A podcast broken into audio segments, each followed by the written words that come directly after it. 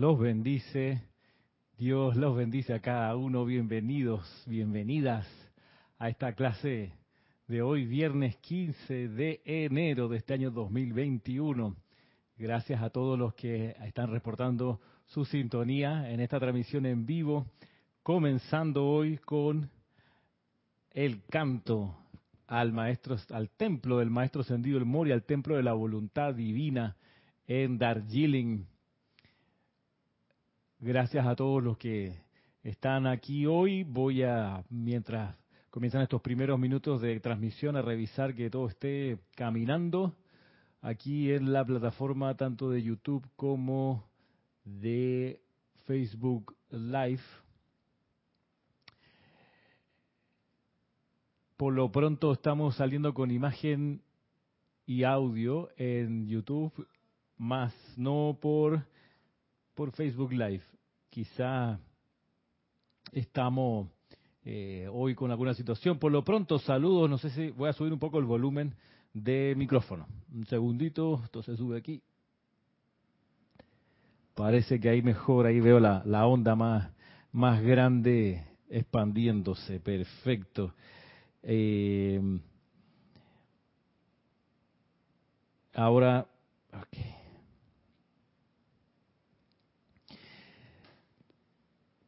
Comenzamos con ese tema musical dedicado al Templo de la Voluntad Divina en Darjeeling, porque puede que ustedes sepan, el día de mañana tenemos un, un evento de lo más espectacular, que es la transmisión de la llama del, perdón, el domingo, no mañana, la transmisión de la llama del Templo de la Voluntad de Dios del Maestro Ascendido El Moria, magno evento, eh, de lo más inusual, de lo más inusual por lo, pronto de lo más importante, porque vamos a ir a, abrir o a pedirle que nos abra su retiro y su llama al maestro Sendido El Moria. La semana pasada les comentaba que mucho tiempo se hizo mala prensa de este maestro, se decía que era fiero, que era implacable, que era rígido, era duro con sus estudiantes, yo recibí esa información,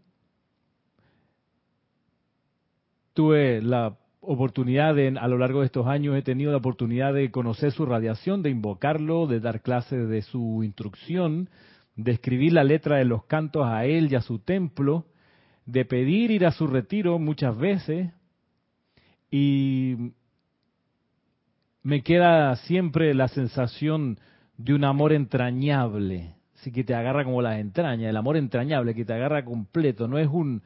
Mm, uno no percibe por lo pronto una conciencia déspota o despótica de parte de este maestro para nada. Eh, su amor se percibe siempre con una gran ternura y con, un gran eh, sentido común. Un gran sentido común por, por eso, por aquello de que mm, es mejor corregir los errores pronto que corregirlo tiempo después cuando, uno, cuando luego a uno se le olvida que tenía, por ejemplo, un error que corregir. Entonces, eh, la, la sensatez, la sensatez de, de, este maestro y mm, del primer rayo en general es, si vas a hacer algo después, ¿por qué no hacerlo ahora ya? Si igual lo vas a hacer, ¿por qué no hacerlo antes? Entonces, bajo ese prisma, el paso se acelera y uno empieza a, ir resolviendo los temas a medida que van surgiendo, no para más adelante. No sé si a ustedes les ha pasado lo mismo con esta conciencia, con este maestro ascendido, el maestro ascendido, el Moria, que te, te impulsa a tomar partido por el sentido común, por lo pronto. Aquel de atender las cosas a medida que van ocurriendo, no para después. Pero además atenderla buscando siempre la excelencia y por supuesto esto se entiende cuando uno pone enfrente de uno la conciencia o un ejemplo de, algo, algo trivial pero crítico a la vez.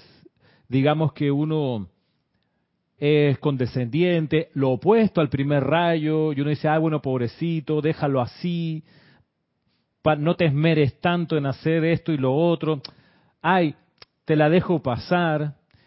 No sé si uno tuviese una actitud así, ante un piloto de avión y la línea aérea que lo contrató. Creo que nadie va a subirse a un avión si sabe que la línea aérea le dio la responsabilidad de manejar un avión a un piloto cuyos docentes en la escuela de aviación le tenían esta consideración de, bueno, pobrecito, él hace lo que más puede. Él es buena persona en el fondo. Así que hay que darle la oportunidad. Hay que darle la oportunidad porque el esfuerzo, él se ha ganado el puesto. No importa si no es muy bueno, si, si de tanto estrella una ala en, una, en, un, en un, cerro, si su aterrizaje es, es, de, pone nervioso a cualquiera. No, importa si, si no conoce bien el lenguaje de las luces. Eh, ah, déjalo. ya ven para dónde voy. Ya ve para dónde voy. Lo mismo un cirujano de corazón. Tú no quieres que te opere el corazón un médico cuyos profesores le hicieron la vista gorda en los exámenes de anatomía, de sistema circulatorio. Hombre, es que es, lo que pasa es que su papá era doctor, entonces, eh, no, hombre, déjalo, total es, del, es del gremio, vamos a dejar que, que pase las materias. Bueno, resultado catastrófico, vamos a encontrar a la vuelta de la esquina de tener esa actitud. Así que el maestro Sendido el Moria lo que pasa es que tiene ese, ese ímpetu súper amoroso de decirte, mi amor, oye, vamos a corregir la cuestión ahora, no esperemos para después. Ven acá que te quiero dar un abrazo. Ya, me encanta verte por acá. Tu compañía es súper agradable para mí. Ven. Si creen que estoy volviéndome loco o que estoy inventando, los invito, los invito a que estudien, revisen las descripciones del templo de la voluntad de Dios. Revisen esas descripciones. Yo he dado clases de, ese, de esas descripciones para comprender los códigos que están plasmados allí. Y una cosa, no, en la clase de hoy no, sobre, no es sobre eso, pero le digo así por si quieren darse la vuelta y mirar eso. Lo que uno lo que uno encuentra en la descripción del templo de la voluntad de Dios para comenzar es un jardín. Luego, una sala, ah, un jardín, sí, primero. Segundo, uno ve que el templo es la copia del Taj Mahal. ¿Sí? El Taj Mahal que es una edificación construida por el maestro ascendido hoy, el maestro ascendido Kusumi. Y el maestro ascendido El Moria agarra la idea del amado Kusumi, es decir, la conciencia del maestro ascendido Kusumi, y la pone como su casa, su hogar. Y dice, en esta conciencia quiero vivir. Okay, aquí, quiero, aquí quiero armar mi hermandad, aquí, aquí quiero tener mi estudio, mi piano, etcétera. En vez de decir, en vez de, en vez de poner un, un, palacio o un castillo tipo medieval con torres, con protección, yo fui el rey Arturo, aquí me respetan, em, no. Usa de modelo la conciencia del maestro ascendido Kusumi plasmada en el edificio del Taj Mahal. Primera, tú entras luego al templo y te encuentras con que de nuevo aparece el Taj Mahal ahora en miniatura, más chiquito en, el, en la entrada ya. Una vez que traspasaste la puerta, ves ahí en el hall de entrada otra réplica o, una más pequeña del templo. O sea, el principio de como afuera es adentro. O sea, esto no es, no es broma lo que estoy haciendo, dice el Moria. Este, este templo dedicado a la voluntad de Dios, donde yo soy el, el Chohan, lo quiero con la conciencia del maestro sentido Kusumi. ¿Por qué? Porque aquí está, aquí está la cosa porque el maestro sentido Kusumi captó la voluntad de Dios mejor que yo. Yo quiero emular eso. ¿Eso cómo se llama? Eso se llama humildad espiritual. Eso está en la radiación de la gente del primer rayo. Para aquellos que dicen que la humildad es del segundo rayo, no han conocido bien el primero, hay que decir. Y no hay problema con no conocer bien los rayos. Estamos en la escuela y lo estamos aprendiendo. Entonces tú te encuentras con que afuera y adentro está la conciencia del maestro Sendido Kusumi. ¿Por qué? Porque el amado del Moria en su humildad se dio cuenta que por más fogoso que él sea, por más unipuntual que él sea, por más dedicado, concentrado, militante, militar que él sea, resulta que hubo otra persona que captó otra conciencia, que captó mejor la voluntad de Dios que él, el amado Kusumi. Así que como es adentro y afuera, aquí está la conciencia, quiero absorber esa conciencia porque mi hermano de sendero es mejor que yo, humildad espiritual. Y luego, en vez de, tú leas la descripción, en vez de llevarte a un salón de entrenamiento donde, así como el Luxor, ojo, el Luxor sí, entrando y disciplinando. Aquí te, te, dan la opción y te dice, mira, al lado derecho está el salón de la llama, donde se reúne la hermandad del corazón diamantino. Al lado izquierdo, déjame explicarte, y te llevan, tú lean la descripción. te, te, te dice, mira, aquí está al lado izquierdo, mi salón personal, privado. Abre la puerta, hay una fogata, la leña ahí, la chimenea andando, hay un sillón muy cómodo, más allá hay un piano. ¿Quieres tocar el piano? Por favor, te lo presto. Ojalá toque bonito, digo yo, ¿no? Pero vaya, el maestro Sendido el Moria en su descripción de su templo tiene esa deferencia. Yo que tengo instrumentos musicales, eh, soy reacio a prestarlos porque, porque uno dice, no sé, el instrumento musical, la guitarra o, los instrumentos de viento que toco, vaya, eh, no sé, te lavaste la boca antes de soplar mi, saxofón o mi, o mi quena. Eh, cosa por el estilo, aprensiones tontas de la personalidad, sin duda. Pero el maestro ascendido Moria dice, espérate, tocas el piano, en serio, tocas el piano, te lo presto, hermano. Toquemos juntos. Entonces, es puro, y ok, ya no quieres tocar el piano, no, nunca tocaste el piano, no importa, conversemos. Y aparece alguien y te trae té. ¿Cuál té quieres? Mira, hay un montón de distintos tipos de té. ¿Cuál quieres escoger? Ese es el plan del maestro Sendido el Moria, es en ese, en ese, o en ese plan él se mueve, ese es el tipo de relación que él cultiva. De modo que sobrecoge su ternura, su calidez. Más áspero, digamos, si es que, si es que cabe, es el trato con el maestro sentido Serapis Bay. Por eso a mucha gente le gusta el maestro sentido Serapis Bay y no a gente, mucha gente le gusta el grupo Serapis Bay de Panamá, porque querrámoslo o no, transmitimos de una u otra manera, queriéndolo o no, eh, parte de la del rigor del maestro sentido Serapis Bay de alguna forma. Entonces, se lo dejo sentado en sus conciencias mientras repaso aquí los que han reportado sintonía. Rolando Bani, de los primeros desde Valparaíso. Caridad desde Miami. María Constanza desde Cali. ¿Qué tal? María Elena Insunza del Grupo San Germain de Valparaíso. Francisco Machado de Mazatlán, Sinaloa, México.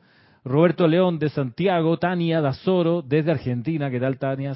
Marta Silviola, Marta. Diana, Diana Liz de Bogotá. Eh, Janet Conde de Valparaíso. Mm, dice Diana Liz, encargarte un santo aliento para este retiro, por favor. Mm, a ver si me explicas qué quieres decir con tu mensaje, Diana. Yariela Vega, ilimitadas bendiciones, gracias Yariela. María Luisa desde Heidelberg, saludo a Alemania, claro que sí. Oscar Acuña de Cusco, Corazón de América. Leticia López desde Dallas, ¿qué tal Leticia? Marisol desde Islas Canarias, Marisol, gusto de saber de ti, Flor Eugenia Narciso, me encanta ese nombre, Flor Eugenia Narciso, es como especial, Cabo desde Cabo Rojo de Puerto Rico, Laura González de Guatemala, ¿qué tal Laura? María de la Fuente desde España, ¿qué tal María? Andrea Colorado, ¿qué tal Andrea? Nancy de Quito, ¿qué tal Nancy? Denia Bravo, tanto tiempo. De Hope Mills, Carolina del Norte, Marisol, que dice qué maravilla lo que está diciendo el maestro Sendido el Moria. Sí, es que él es muy, en realidad es muy, muy especial. Muy, muy especial. Eh, cuando he, dedicado estos años en parte a atender la parte editorial de Serapis Bay Editores, levantando las compilaciones y haciendo las correcciones, los libros que ya están y etcétera, he podido cultivar esa relación con el maestro Sendido el Moria, siendo él editor de El Puente de la Libertad, sobre todo de los boletines privados de Thomas Prince, eh, me, ha sido inevitable buscar la conciencia de este maestro y, por eso digo, es, de un gran amor. Eh, María Martín, hola María Martín de Granada, ¿qué tal? Dídimo Santa María, Isaac Roberto Ramírez desde Cárdenas de Tabasco. Ah, Valentina, hola Valentina desde Galicia, ¿cómo está el frío por allá? Mi hermano que está en Madrid mandó varios videos de la nevada, la nevazón. Felices por la novedad. Maricruz Alonso de Madrid, ¿qué tal Madrid? Entonces, varios, varias madrileñas. Sander Sánchez, ¿qué tal Sander desde Oregón? ¿En serio? Pensé que estabas en otro lado. Noelia, ¿qué tal? Noelia, Mónica Mariani, hola Mónica, nos, estamos, nos hemos estado escribiendo. Emily Chamorro, desde Toledo, vaya, Saludos, Emily. Roberto León dice el Taj Mahal arquitectónicamente hablando es una hazaña de la construcción ya que está sobre una ladera, claro, la, ladera de un río. Yamuna dice aquí Roberto, además de los exquisitos detalles interiores, sí. Sandra Pérez, hola Sandra, aquí está, todavía creo que están tus libros por acá, Sandra. Eh, hola Paola, Aide, ¿qué tal Aide? Y Diana dice, solo tengo dos libros y quisiera trabajar con el Santo Aliento durante este retiro, pero no tengo dónde buscar. Ok. Diana, escríbeme un correo a ramiro Ahí te envío todas las afirmaciones del maestro Sendido el Moria que, que, existieron, que se dieron y que están traducidas al español. Esas, esas, esas afirmaciones de respiración rítmica están en dos lugares. Para los que tengan los libros, están en el libro de invocaciones, adoraciones y decretos y también en el libro de la transmisión de la llama. Pero Diana, mm, escríbeme y el que quiera, ustedes escribirme pidiendo las afirmaciones, con mucho gusto se las mando por correo. Siempre sabiendo que el conocimiento acarrea responsabilidad de, usar ese conocimiento. O sea, si le envío esas afirmaciones para la respiración rítmica es en el entendido que las van a estar usando. ¿Ok? ¿Qué dice Valentina? En Galicia pasó de largo el frío. Ok, muy bien. Y por el lado de Facebook Live, saludamos a Blanca desde Maldonado. ¿Qué tal, Blanca? Verónica Rincón desde Caracas. Gusto saludarlas a las dos. Bueno, hemos hablado bastante de este maestro. Brevemente, antes de comenzar la clase, veamos una descripción de la conciencia de este maestro. Ah, una un resumen biográfico, aquí que está puesto en este libro que se llama La Caravana Espiritual, la enseñanza del Maestro Ascendido el Moria. Este es un libro que compila los discursos del Maestro Ascendido el Moria que él dio a través de la actividad Yo Soy y el Puente de la Libertad, que no están en el libro Diario del Puente de la Libertad, el Moria. ¿Vale? Entonces aquí está, por ejemplo, el primero de los discursos del Maestro Ascendido el Moria, a través de la actividad Yo Soy, que está en luz de los Maestros Ascendidos, y también los discursos que él dio, pues, como les comento, en eh, el Puente de la Libertad.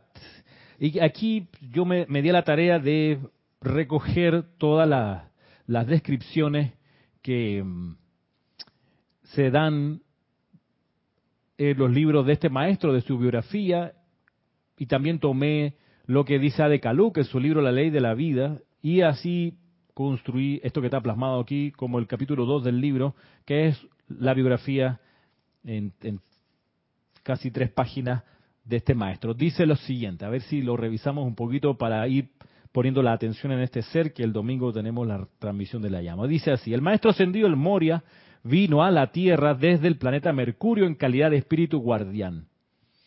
Actualmente es el Chojano o director del primer rayo. De ahí que sea una autoridad en cuanto a la acción de dicho rayo para la Tierra. Representa la voluntad de Dios, da asistencia a todos los gobiernos y atiende a cualquiera que desee hacer la voluntad de Dios. La mayoría de sus encarnaciones fueron masculinas. Ha sido rey en muchas ocasiones. Por ejemplo, fue Melchor, uno de los tres reyes magos que se abrieron paso hasta llegar al niño Cristo. Pudo haber obtenido su ascensión entonces, pero renunció a esta con el fin de lograr una conexión definitiva con el mundo físico, cosa que no hubiera sido posible desde el estado ascendido para, una, para en una fecha posterior traer adelante la teosofía. A través de la teosofía, en 1875, los maestros ascendidos El Moria, Kuzumi y Yualkul se esforzaron en traer la comprensión y la verdad de la vida a Occidente, además de la conciencia de que la muerte no existe. Sin embargo, la humanidad de ese entonces no estuvo dispuesta a dar la obediencia necesaria, lo cual trajo el espiritismo como resultado. A pesar de ello, la teosofía familiarizó a los buscadores de la verdad occidentales con la existencia de los maestros ascendidos. El Moria dirigió tres cruzadas. Antes de eso fue el célebre rey Arturo en los siglos V y VI, y como tal intentó establecer un gobierno dirigido por principios divinos, tomando como modelo el orden y actividad desarrollada por la Gran Hermandad Blanca en el Consejo de Chambala que preside el Señor del Mundo. Los caballeros de la mesa redonda que se unieron en torno al rey Arturo fueron los remeros que en una encarnación anterior habían llevado el santo grial de la última cena hasta Gran Bretaña junto a la Madre María, Madre de Jesús. Más adelante el Moria encarnó en Inglaterra como Thomas Moore, destacándose como pensador, político, teólogo, humanista, escritor, profesor de leyes, abogado y Lord Canciller, que significa primer ministro del rey Enrique VIII. No puse aquí que le cortaron la cabeza en ese, en ese momento eh, con la gestión real del rey Enrique VIII, Tudor. Bien, no lo puse, pero seguimos. Este maestro fue responsable por los poemas de Sir Thomas Moore, el poeta irlandés nacido en Dublín. Este usualmente causa confusión lo primero, lo anterior era Thomas Moore, en, en, español se ha, se ha, castellanizado su nombre eh, diciéndole Thomas, Tomás Moro, el escritor de Utopía o de la Utopía, en inglés es Thomas Moore. Pero luego, dos siglos después, encarna como el poeta Sir Thomas Moore, poeta irlandés, nacido en Dublín, actualmente considerado el poeta nacional de ese pueblo. Hay que decir que los irlandeses tienen escritores espectaculares, ¿no? Uno de los, países que tiene como cinco o seis premios Nobel de literatura. Irlanda. Bueno. Alemania creo que tiene ocho premios Nobel de literatura y Estados Unidos tiene como, no sé si nueve o diez por ahí. En fin. Dice luego, em, como editor de las publicaciones de El Puente de la Libertad, el Moria, el amado El Moria, firmaba sus editoriales como Thomas Prince significa Tomás o Tomás imprime, en alusión a esta encarnación, la del poeta irlandés. Escribió poemas, novelas y cartas de viaje con el propósito expreso de suavizar su naturaleza y lograr un mejor balance por las muchas encarnaciones de liderazgo. Es la letra de la famosa canción, a ver, me perdonan en inglés, Believe Me, All Those Endearing Your Charms, utilizó la figura literaria del girasol como símbolo de constancia, ya que a este elemental no le quedará más remedio que, de no ponerse el obstáculo, seguir a su dios Helios y Vesta, el girasol, hasta el punto de hacer girar su tallo y flor desde el amanecer hasta la caída de la noche. Esto ejemplifica, según el Moria, la instrucción acerca de la aceleración de la actividad vibratoria en los cuerpos de los estudiantes de la luz y el sostenimiento de esa aceleración mediante la proximidad a los seres ascendidos como requisitos para manifestar la plenitud de la perfección de la presencia yo soy individual, su plan divino y razón de ser. El Elohim Hércules fue su instructor. También recibió entrenamiento bajo el Mahacho Han, quien es actualmente su superior inmediato. El Moria fue un rey Rajput de la India. Se ha dicho que retuvo ese cuerpo durante 325 años antes de hacer la ascensión alrededor de 1888. El Moria estuvo en Estados Unidos en su cuerpo tangible en 1916 y en diciembre de 1917 oyó las calles de sus ciudades para dar la protección necesaria mediante radiación. Es uno de los seres que dirigieron la acción cósmica de los rayos de arco iris que se estableció el 24 de mayo de 1938 desde New York a Los Ángeles y a través de la Tierra regresando a New York en un círculo completo. En 1951, en vista del ultimátum de la ley cósmica en cuanto a que el amado Sanat Kumara debía regresar a su estrella, Venus, y dejar la Tierra y su cargo de Señor del Mundo en un lapso no mayor a 20 años, el Moria recibió autorización de parte de su superior, el amado Mahacho Han, para dirigirse personalmente ante los logos solares de nuestro sistema, los amados Helios y Vesta, con el fin de conseguir las dispensaciones que se requerían para lograr dicha liberación. En esta iniciativa estuvo acompañado por el maestro ascendido Saint Germain. Fue así como consiguió la energía suficiente para llegar a la conciencia externa de un grupo de estudiantes provenientes de la actividad Yo Soy, que sostenía un campo de fuerza en la ciudad de Filadelfia, estado de Pensilvania, Junto a ellos, al inicio solo cinco personas en total, estableció una nueva vía de comunicación entre la jerarquía espiritual y la humanidad no ascendida, llamada apropiadamente el puente a la libertad. The Bridge to Freedom. La energía rítmica, sincera y fervorosamente ofrecida por los estudiantes de este grupo en cantos, decretos, visualizaciones y calificación del aliento a través de la respiración rítmica, en concordancia con las actividades que en esos momentos desarrollaba la jerarquía espiritual desde los niveles superiores, los niveles internos, eso hizo posible la liberación del Señor del mundo. Este evento cósmico fue anunciado por el maestro ascendido del Moria en 1955, en víspera del Año Nuevo.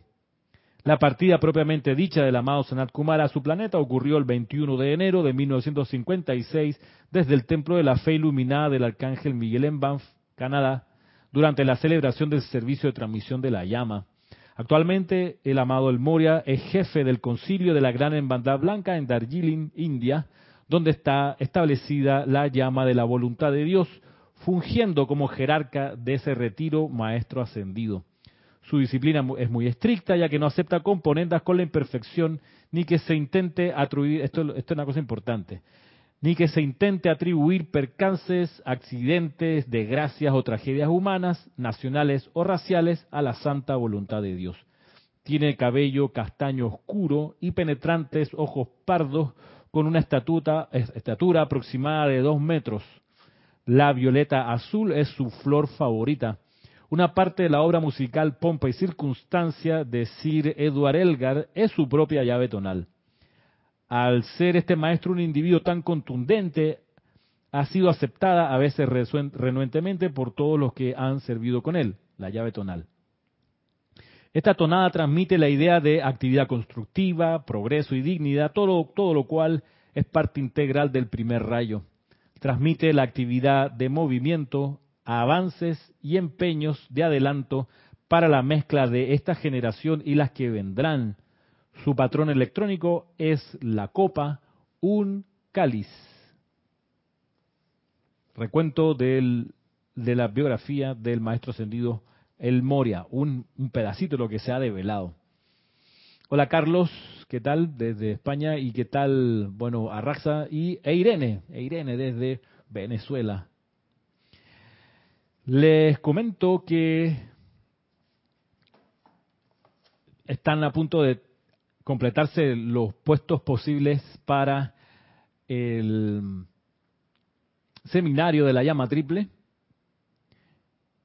y que si todavía no te has inscrito, estás a tiempo, pero quedan muy pocos espacios, te digo. Que se realizará el 31 de enero.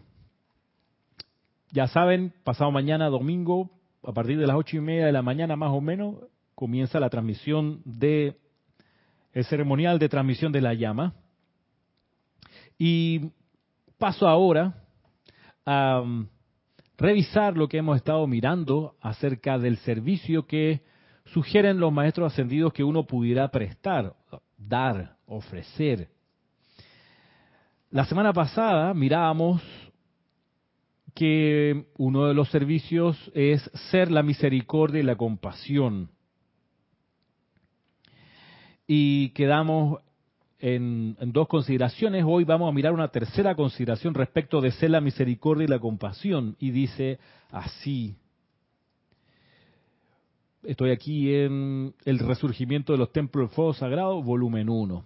Dice lo siguiente, a propósito de la oportunidad y la capacidad de ser la misericordia y la compasión como un servicio que los maestros sentidos sugieren que el estudiante de la luz pueda dar. Dice lo siguiente, en vista de que el año 1959 tiene una particular importancia espiritual para la nueva edad dorada del amado Maestro Ascendido Saint Germain, y que el gran director divino tiene la esperanza de una oportunidad para permitir que pasen por las puertas del nacimiento tanto de su séptima raza raíz como sea posible, cada amable lector tiene la oportunidad sin par de convertirse en un miembro de las legiones de misericordia de Kuan Yin.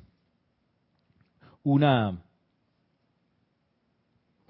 breve observación, lo he dicho otras veces, gran director divino es el Manú de la séptima raza raíz, no es el Mahacho Han, por más que la traducción de Mahacho Han sea gran director, Maha, gran Chohan director. El gran director divino es otro ser, es el Manú de la séptima raza raíz y es miembro del tribunal kármico. El Mahacho Han, por su parte, es el Espíritu Santo para la tierra. Son dos seres, son dos seres distintos, con cualidades distintas. Para prueba les ofrezco cualquiera que quiera dar una clase del gran director divino y diez minutos después dar una clase del Mahacho Han, vaya si son seres distintos, de radiaciones muy distintas, armoniosas, potentes, pero todas o, las dos diferentes. Sigue diciendo acá el texto. Hagan el llamado pidiendo. Ahora viene la forma práctica de ser esa presencia misericordiosa y compasiva. Dice, hagan el llamado pidiendo que los miembros de su legión, las legiones de la amada Guanyin, traigan a cada alma que nazca en la tierra en todo periodo de 24 horas, de ser posible mientras el bebé duerme, al templo de la misericordia de Guanyin para que allí reciba un bautismo personal de parte de ella, lo cual puede borrar y borra todo el karma irredento de dicho individuo. De esta manera, estos niños, al llegar a la mayoría de edad, no tendrán los pesos kármicos que transmutar, lo cual obstaculizaría su servicio en el plan divino de Dios. Segundo párrafo de esta oferta de servicio. Hacer un llamado pidiendo que los miembros de las legiones de la amada Guan Yin lleven a todos los niños que nazcan al templo de la misericordia para que allí reciban un bautismo personal de parte de ella. Nos sirve, entre otras cosas, para, para eh, saber, digamos, salir un poco de la, de la ignorancia. Puede que ustedes lo sepan, pero el bautismo católico o cristiano no es algo que se le ocurrió al cristianismo, ¿ok? Esto viene con muchas cosas del cristianismo. Eh, que lo hayamos conocido de parte de esa tradición es otra cosa. Pero ya vemos que el bautismo viene con el servicio de la amada Guanyin, que es con creces anterior al cristianismo. Y, ella eh, lo describe en su, en su diario, que a su templo iban muchas madres con su bebé recién nacido y había incluso temporadas donde ella con su corte de maestra ascendida salía a recorrer distintos lugares llevando la esencia de la llama de la misericordia y bendiciendo, dando su poder misericordioso transmutador a los bebés, a las familias que se le ofrecían. Ahora, miren que en esto consiste la misericordia, consiste que en dar más eh, de lo que por justicia corresponde. Estoy en la página 61, Marta, del resurgimiento de los templos del fuego sagrado, si bien esto está tomado del diario El Puente de la Libertad, Coañín, página 49-50, si lo quieres revisar. Está en estos dos lugares. Aquí compilado pues para hacer el punto del servicio que ofrecen, que, que se puede, el estudiante puede ofrecer a los maestros ascendidos. Y esto, como les decía, es propiamente tal la misericordia. ¿Por qué? Porque uno no conoce a esos niños que nacen y por ellos uno igual eleva la, invocación para que sean llevados al templo de la misericordia, para que reciban allí el bautizo de fuego violeta de la amada No los conoce. La misericordia es eso, es dar más de lo que la justicia requiere. Dar más dar siempre un poco más. Es muy encantadora esa lección de la amada Guanyin, donde dice que la misericordia es, es dar un poco más de amor en el, en el apretón de mano, un poco más de amor en el saludo, un, poco más de, de, sinceridad en el trato con el prójimo, siempre un poco más, siempre un poco más. Y eso, eso, eso es del séptimo rayo. El séptimo rayo es Dios estirando sus brazos hacia afuera para aumentar, siempre un poco más una, un intento tras otro mejorando, perfeccionando, yendo más allá, expandiendo la bondad. ¿Por qué? Porque dice, mira, porque la gracia es que estas corrientes de vida luego cuando, cuando crezcan y sean adultos no tengan que lidiar con su karma personal y puedan, no lo dice el libro, eso es lo, lo que les quiero compartir, una vez que se liberan de karma, que karma viene por situaciones familiares, individuales, nacionales, raciales, que te liberas de eso, puedes dedicarte a algo más interesante, como es, por ejemplo, realizar la voluntad de Dios para ti, realizar tu plan divino, comprenderlo y realizarlo, buscar tu razón de ser y realizarla. ¿Cómo rayos uno va a poder hacer eso bien si está lidiando con el karma irredento que le va a tener que llegar una y otra vez? ¿Cómo viene ese karma irredento? Bueno, viene a través de enfermedades, a través de dolor, a través de sufrimiento y de carestía. Cuando tú estás en eso, con dolor, con enfermedad, sufrimiento, con carestía, sépase, es tu propio karma regresando a ti que no lo has transmutado, por eso se te expresa así. Y esto nos sirve para hacer una mirada en macro, la siguiente, a propósito de la pandemia. La mirada en macro es la siguiente, y esto, esto sirve para despejar eh, algunos errores de comprensión respecto de la pandemia que he visto eh, en mucha gente que habla, que usa los medios de comunicación y yo puedo entender que debido a que no conocen la vida espiritual de la humanidad, cometen los fallos que cometen cuando hablan sobre esto, pero más me, ocupa que los estudiantes de la luz no tengan claro lo siguiente. Miren, Cuando la acumulación discordante de la humanidad no se transmuta y se acumula y se acumula y se sigue acumulando, la naturaleza tiene tres maneras básicas de sacudirse, de liberarse de esa efluya que la humanidad le impone.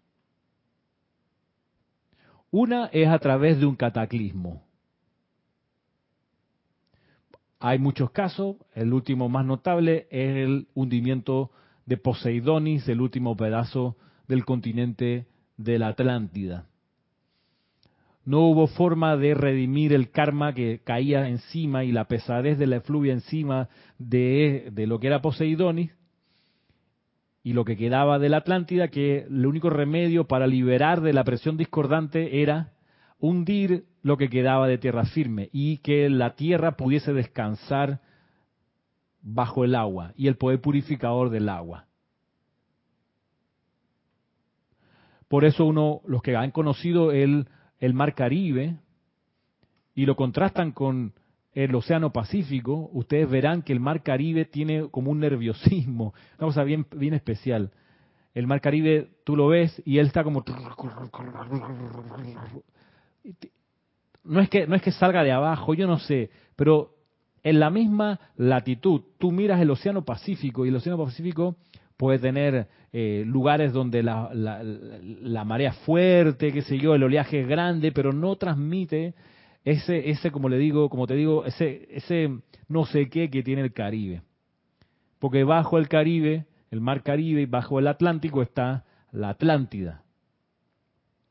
Esa es una forma que tiene la naturaleza de sacudirse de la, de la efluvia humana, un cataclismo.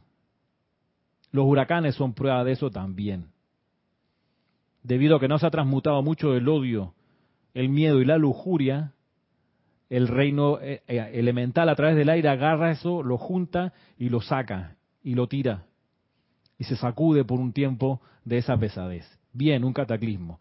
Otra forma que tiene la naturaleza, y es aquí donde aparece la humanidad como actriz o actora, protagonista, digamos, es a través de las guerras. A través de las guerras, karma discordante se consume.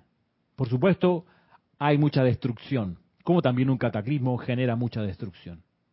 Y la tercera forma que tiene la naturaleza es a través de una epidemia o de una pandemia.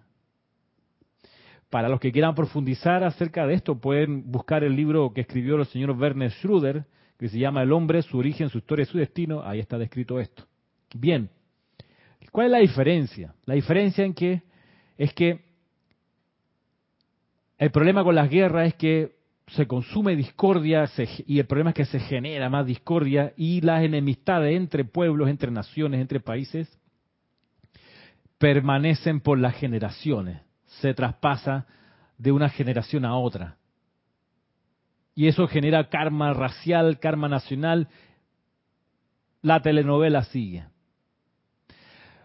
El problema del cataclismo un terremoto, un maremoto, una cosa así de la naturaleza, es que la gente que desencarna allí desarrolla luego miedo por el reino elemental, una erupción volcánica, por ejemplo. Hace que la gente luego, en, sucesiva encarnación, él tenga miedo al fuego, o los que murieron ahogados le tienen miedo al agua, o, o se ponen muy nerviosos los que tuvieron la mala fortuna de cruzarse con un huracán y entonces desencarnaron por esa gracia, en fin. La pandemia no genera eso. No genera enemistad entre los pueblos, no, muchas veces colaboración, fraternidad, por cierto, y no genera miedo al reino elemental, la pandemia. Entonces, eh, este recorrido, estas posibilidades que trae la naturaleza, es importante conocerlo y en estos días una persona decía, oye, pero es que esto no tiene nombre, lo que están haciendo las farmacéuticas, están haciendo un gran negociado con la pandemia, aprovechándose del dolor de la gente y del sufrimiento. La pregunta es, ¿tú quieres que el, el negociado lo haga la industria armamentista? ¿Tú quieres que sea una guerra lo que resuelva esto? ¿O un gran cataclismo que borre el mapa grandes extensiones de la Tierra? Porque para oportunidades de negocio cualquiera es funcional. Por lo pronto, yo prefiero que las farmacéuticas estén hoy facturando y lo seguirán haciendo por, la próxima década, a que lo estén haciendo las industrias de armamento, que llevan 80 años facturando a su favor, generando conflictos para seguir aumentando el negocio de, las armas ofensivas y disuasivas. Lo que me ocupa es que estudiantes de la luz no caigan en cuenta de que nos tocó esta pandemia y hago ante ustedes mea culpa, ¿ok? Me, como dice la, la, misa católica, ¿no? Eh, me presento ante ustedes, hermanos, porque he pecado mucho de pensamiento, por mi culpa, por mi... Bueno, hago lo siguiente, miren, nos toca esta pandemia demos gracia que no fue un conflicto mundial militar que pudo haberse desenvuelto hacia allá, la transmutación y la canalización de la discordia. Demos gracia que no desapareció tu país o este, o este país, que no fue un cataclismo, demos gracia. Y que solo ha sido a través de pandemia, terrible, por supuesto. Pero ¿qué nos dice? Nos dice lo siguiente, cómo lo podemos ver mirando la situación desde la perspectiva de la enseñanza. Nos dice, y aquí está el mea culpa, nos dice que no dimos la talla, no dimos el ancho, ni el largo, ni el hondo, para haber transmutado esto antes de que se generara. Nosotros, los estudiantes conscientes de la enseñanza de los maestros ascendidos. No dimos la talla. Si la hubiéramos dado, no habría habido pandemia. Así de sencillo. ¿A qué me refiero con que no dimos la talla? Bueno, no fuimos lo suficientemente eficientes en enseñarle a más personas sobre esta enseñanza, contagiar a más con el entusiasmo para hacer las aplicaciones, oraciones, invocaciones. Eh, no dimos el ancho, hermano. Por supuesto, eso no significa que vamos a sentarnos en, como dice la, novela de, el, no, no la he leído, pero me encanta el título, A orillas del río Piedra me senté y lloré, creo que dice así de Pablo Coelho, no leí el libro. Leí, el, por supuesto, El alquimista años atrás, leí una segunda novela y ya, ya no me gustó, entonces está, bien el, alquimista. Pero bueno, tuvo esta otra que me encanta ese nombre, a, a, orillas del río Piedra me senté y lloré. Bueno, no nos vamos a poner a llorar a orillas del río por la sangre derramada, por la leche derramada, por lo, lo trágico de no haber dado la talla, sino que, hey, pongámonos las pilas, si hay que hacer llamados, invocaciones tres veces al día, pues se hacen, si hay que participar sin perderse las transmisiones de la llama, pues se participa sin perderse la transmisión de la llama, o sea, todavía, como dice el, futbolero, la, la gorda no canta, todavía no se acaba el partido, todavía tenemos ocasión de transmutar el karma individual, nacional y planetario. Y perseverar en, y perseverar en ello, sabiendo que si no lo logramos transmutar, eh, va a pasar de vuelta otra situación y ojalá que no sea de, drástica como las otras dos opciones. Así que antes de, cierro el comentario, sale paréntesis, antes de buscar conspiraciones de las farmacéuticas, que no, no vienen al caso, además que, que significan un desconocimiento de, cómo opera el mundo, eh, el mundo financiero me refiero, porque dicen, bueno, lo que pasa es que las farmacéuticas quieren eh, llevarse toda la riqueza, es que quizá la gente no sabe que los dueños de las farmacéuticas son también dueños de inmobiliarias, dueños de hoteles, dueños de eh, universidades. El, el, capital hoy en día está diversificado y no, no tiene sentido arguir que esto ha sido un invento para eh, enriquecer a un, un, solo tipo de población, porque en verdad, en verdad mucha gente ha perdido muchos recursos, incluso los grandes, los grandes capitales. Más allá de buscar eso y perder el tiempo por ahí, más sensato sería mirar un poquito con humildad y decir, hmm, esto está pasando mientras yo estoy encarnado. Hmm, ¿Cómo puedo ser misericordioso en esta oportunidad? Hmm, orar por quienes no conozco para que puedan resolver su situación y salir airosos de esta pandemia, cada uno en su lugar, pues si eso es, pues para allá voy, ese es mi, mi, mi, mi designio entonces, ser misericordioso aquí, en esta situación, velando por transmutar aquello que no alcancé como individuo, como grupo, a transmutar. Pues bien, Vamos en los próximos 15 minutos que quedan a entrar a la clase, señores, señoras.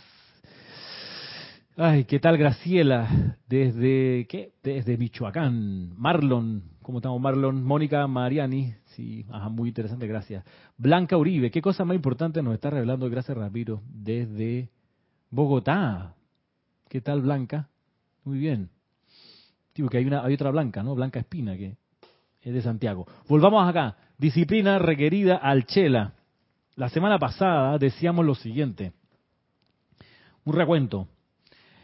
Disciplina requerida del Chela, estoy aquí en la página 18. Una es la que dice eh, que el Chela eh, debería desear cambiar el curso de la historia. Hmm, justo lo que estamos hablando recién. Desear cambiar el curso de la historia, por un lado. Pero ese deseo tiene que nacer, por otro, del amor. No un deseo de figurar y de hacer cosas que le retribuyan algún logro vano a la personalidad. Número dos, tomar las oportunidades de servicio que le llegan en el compás de su diario bregar, sin aledar un servicio más fascinante o espectacular, que puede que esté lejos del alcance de sus capacidades. Segundo criterio, ¿no? Desear tomar las oportunidades de servicio que llegan al compás de su diario bregar, sin adelar un servicio fascinante o más espectacular que puede que esté más allá de sus capacidades. Hay que ser bien sensato y aquí también bien humilde y decir, por ejemplo, eh, vaya, yo quiero por, quiero ser diplomático, me encanta eso de, la diplomacia y, hablar con las personas de otros países y, de política, eh, y eso me encanta, voy a, quiero dedicarme a eso. Está bien. la, la, pregunta que viene, ¿ya sabes hablar inglés? francés fluidamente y estás empezando un curso de alemán. No, no, pero me encanta la diplomacia. Sí, sí, a lo mejor te va a encantar, vaya. Pero a lo mejor no, no, no, es un servicio, una, una capacidad de servir que está lejos de tus capacidades actuales, ¿no? Entonces, prepárate si quieres llegar allá. No, los negocios internacionales, eso es lo mío, Ramiro. Ok, ¿cómo está tu inglés? Por lo pronto, ¿no? Así que hay que ser bien sensato allí, tus capacidades. Antes era bien fácil dar la enseñanza a los maestros sentidos, hay que decir. Fácil en el sentido de que, bueno, tú venías, abrías tu libro, daba la clase, pero desde el año 2006 a nosotros aquí en Panamá se nos subieron las apuestas y hay que decir que en ese momento no todos los instructores pudieron continuar dando clases porque las apuestas subidas fueron que las clases dejaban de estar encerradas en nuestro salón y se comenzaron a transmitir por radio, por internet. ¿Ok? había que tener otras habilidades. Si no estaban desarrolladas, había que apretar el paso y desarrollarlas.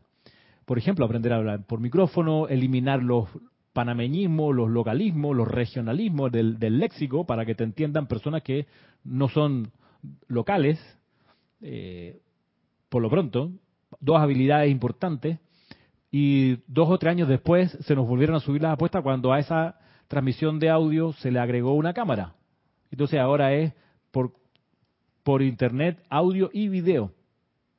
Y mm, con la pandemia se subieron las apuestas todavía más, porque ahora como ha, habido restricciones a la movilización, ya no es ya no es solo que vienes que aprendiste a dar clase, que aprendiste a usar el micrófono, que aprendiste a usar la cámara, que mejoraste tu léxico, ahora además tienes que como instructor, por lo menos aquí del grupo Serapi Bay en Panamá, tienes que aprender a usar la mesa de transmisión, ¿ok?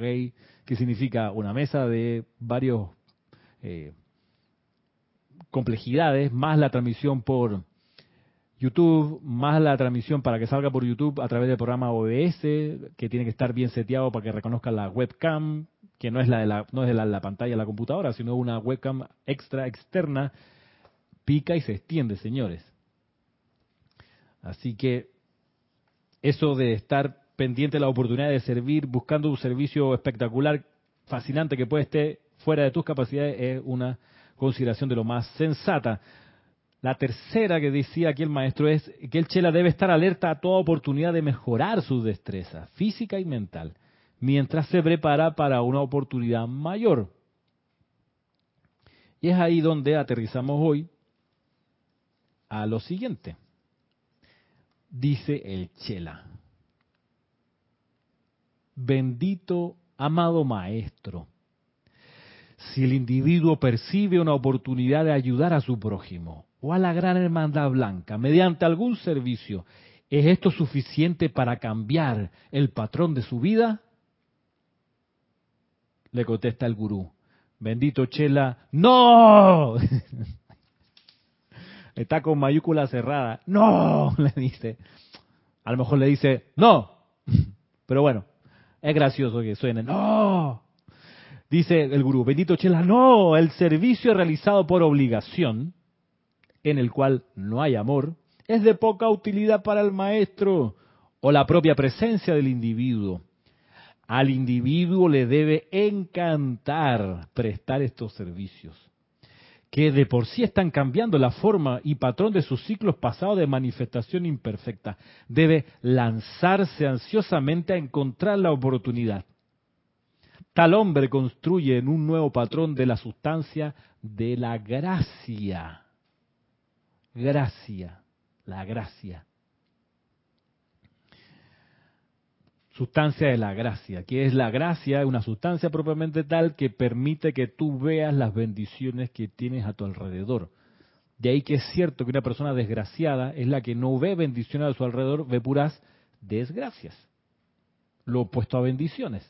Entonces la sustancia de la gracia va a nacer cuando te dediques a hacer algo que te encante hacer. Que las cosas hechas por obligación no le sirven al maestro. Y por supuesto, las cosas hechas por obligación se notan. Se notan porque la persona que está obligada a hacer algo llega tarde, se va temprano, no tiene el brillo en la mirada, las ganas de estar ahí, no está con una anticipación, con ese no sé qué. Y por supuesto, si por último es una persona que tiene dotes de dramatúrgico, perdón, o actorales, puede que te engañe con la mirada, con el entusiasmo y simule que le encanta hacer lo que está haciendo, pero hay algo por donde no va a ser eh, posible esconderse y eso es en la música de su alma. Y cuando hable esa persona va a notarse que por más fuegos artificiales que estire, hay algo ahí que uno dice, mm, aquí no, no, no, aquí hay algo, no está completa esta imagen porque no suena como se ve. Así que para nada sirve tratar de engañar a nadie. Lo importante es ser honesto con uno mismo y buscar el servicio que a ti te encante hacer. No hay otro. Lo mismo con la relación con un maestro ascendido. Busca la, la compañía del maestro ascendido con quien te encante estar. No con quien deberías, porque mira, no, con quien te encanta estar. Te encanta, ¿qué te puedo decir? El gran director divino, pues adelante. Fúndete con él. ¿Te encanta la Madre María? Por favor. El Maestro Ascendido Kuzumi te está esperando. Busca aquello que te encanta. A ver, atiendo aquí una pregunta. Dice Lara Reyes. ¿Qué tal Lara? Creo que hoy, con estos días, eh, vi tu correo por ahí. Dice Lara. Hola Ramiro, soy Reyes. Ah, Reyes Lara, no Lara, no Lara Reyes. Ok, perdón. De San Antonio, Texas. Envío un correo para reservar un espacio para este domingo. No he recibido confirmación. ¿Qué hago? Bueno, te cuento, Reyes Lara. Para la transmisión del ceremonial, de la transmisión de la llama, no se reserva espacio. ¿Por qué? Porque se transmite por YouTube de manera abierta. Es un evento que no queda grabado, así que no hay forma de verlo otra vez o verlo en diferido para meterse en diferido, como es algo que tiene que ocurrir en un momento puntual, se transmite en vivo y solamente en vivo, no en enlatado. Esta clase que estamos dando ahora en vivo va a quedar grabada y alguien la puede volver a escuchar más adelante si quiere o verla. Pero una transmisión de la llama no se queda, no se deja grabada. Por eso no se eh, reservan cupos. Tú acuciosamente a las ocho y media, dependiendo, yo creo que entre Panamá y, Texas hay el mismo, el mismo uso horario. Eh, aquí son las 5.25 de la tarde.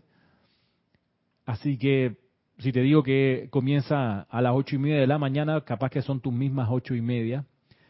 Y, y como se dice en el correo de invitación a esta transmisión de la llama, siempre se agradece que la persona reporte sintonía, que diga, soy fulano de tal, así como acabas de hacer, eh, y escribo de tal lugar.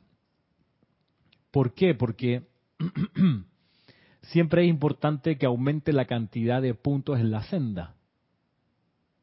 Y si pasan 5, 6, transmisiones de la llama y tú estás ahí, ahí, sin fallar, te reportaste cada vez y participaste la hora y veinte que dura el ceremonial o la hora y media, y estuviste allí sirviendo, dando tu aliento, tu vida, eh, vaya y de repente alguien del grupo te, te, escriba y te diga, oye, mira, he visto que tienes esta trayectoria. En lo sucesivo, vas a continuar siendo así de constante porque si la respuesta es afirmativa, a lo mejor puedes entrar como un punto en la senda. Porque no, no vamos a darle un punto en la senda a alguien que no esté fijo realizando el acto de transmisión, por la misma naturaleza de este servicio.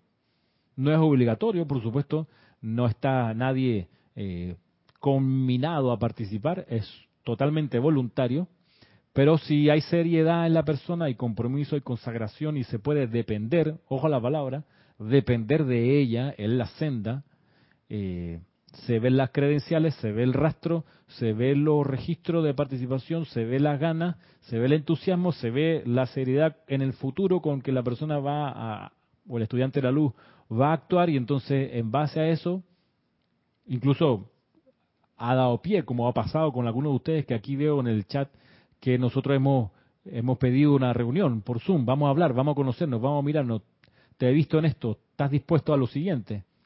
Y se conversa, ¿no? Y lo que sobre todo escuchamos desde parte de acá, para que sepan, es la música del alma. Además de ver el rastro y ver el compromiso, es como suena esa voz del estudiante. ¿Mm? Lo digo para que sepan, ¿no? Aquí no hay misterio. Trabajamos así. Hemos aprendido a percibir eso. Eh, de la escuela del maestro sentido Serapis Bey, cuando Jorge estaba acá, nos enseñó mucho acerca de distinguir la música del alma en las personas, además de la mirada y leer bien a la persona y comprender a qué está dispuesta y a qué no, sin problema, por supuesto. Cada uno siempre siendo libre de su sendero y de recorrerlo a su manera. Así que, bien, siguiente y a ver si alcanzamos a decir lo último. Preguntaba el Chela, si el, si, el, si el individuo percibe una oportunidad para ayudar a su prójimo o a la gran hermandad blanca mediante algún servicio, ¿es esto suficiente para cambiar el patrón de su vida? Le contesta el gurú, no, el servicio realizado por obligación, en el cual no hay amor, es de poca utilidad para el maestro o la propia presencia del individuo. Al individuo le debe encantar prestar estos servicios, que de por sí están cambiando la forma y patrón de sus ciclos pasados de manifestación imperfecta. Debe lanzarse ansiosamente a encontrar la oportunidad. Tal hombre construye un nuevo patrón de la sustancia de la gracia. Viene el Chela y dice, mmm, amado maestro, el individuo que sirve voluntariamente al percibir la oportunidad, ¿es entonces un maestro? Le contesta el, gurú, no, no.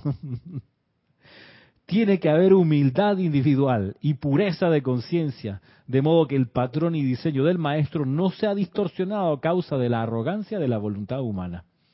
Se requiere de la obediencia iluminada de parte de un individuo que desea sumergirse en una organización la gran hermandad blanca, en la que con tan solo un momento de preaviso, a cualquier miembro se le requiere que dé todo su momentum para una crisis cósmica.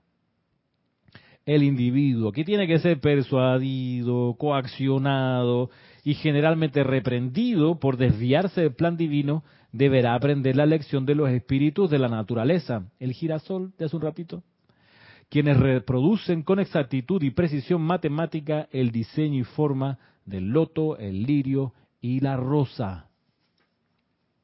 Así concluye la respuesta del gurú a la pregunta del Chela. Todavía hay más en este capítulo, pero ya estamos en la hora para terminar. Así que voy a dejarlo hasta aquí por hoy. Para todos ustedes, a ver, dice Yasmit Garrido, no he podido, feliz tarde, no he podido inscribirme en qué.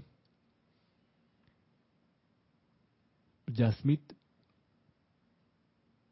hay una hermosa oportunidad de servir y ser misericordiosos. Bueno, todavía me puedes escribir, Yasmit. Eh, vi en estos días tu correo. Creo que estabas buscando participar en el seminario de la llama triple. Eh, me parece que por ahí vi, vi tu solicitud. Por lo pronto, me despido de ustedes y los quiero dejar con, para los que se queden hasta el final, con la repetición del canto al amado templo de la voluntad, donde está el maestro ascendido el Moria y la hermandad del corazón diamantino. Aquí vamos de nuevo.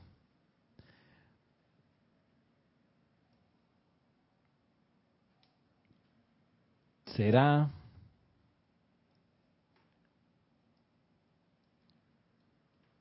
Ajá, ahora sí. Será hasta la próxima semana. Un abrazo.